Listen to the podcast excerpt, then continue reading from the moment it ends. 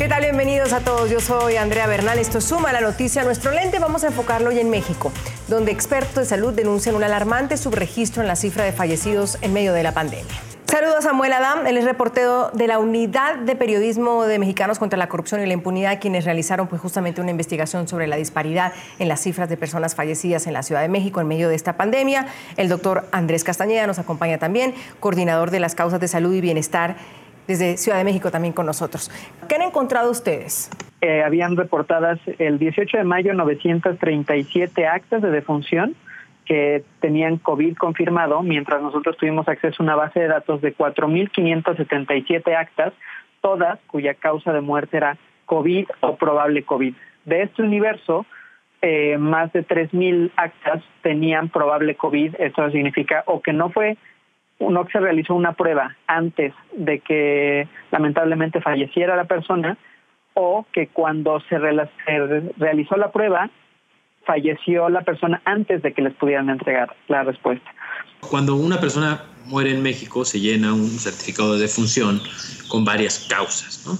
Y cuando esta causa no tiene tanta claridad, ¿no? digamos, no tuvimos el examen o, como tú bien lo mencionas, no pudimos hacer este muestreo a tiempo o el resultado no llegó y la persona desgraciadamente falleció o falleció en su casa sin, sin llegar al hospital, pues eh, eh, esa, esa, esa, acta de función queda como pues una probable neumonía o enfermedad respiratoria o un posible infarto, dependiendo, ¿no? Este, el, médico es quien, quien, llena ese certificado de defunción y eh, es una sospecha, ¿no? Se sospecha y pasa a un comité, que esto es importante, cuando no hay claridad, porque no hay una prueba que diga esta persona falleció efectivamente por COVID, entonces hay que eh, someterlo a, un grupo de expertos que determinan si se, va a clasificar como una muerte por COVID o se va a clasificar como una muerte por cualquier otra cosa, por, por una diabetes complicada, por cualquier, cualquier otra, otra circunstancia. De ahí que eh, probablemente es la razón por qué tenemos este subregistro.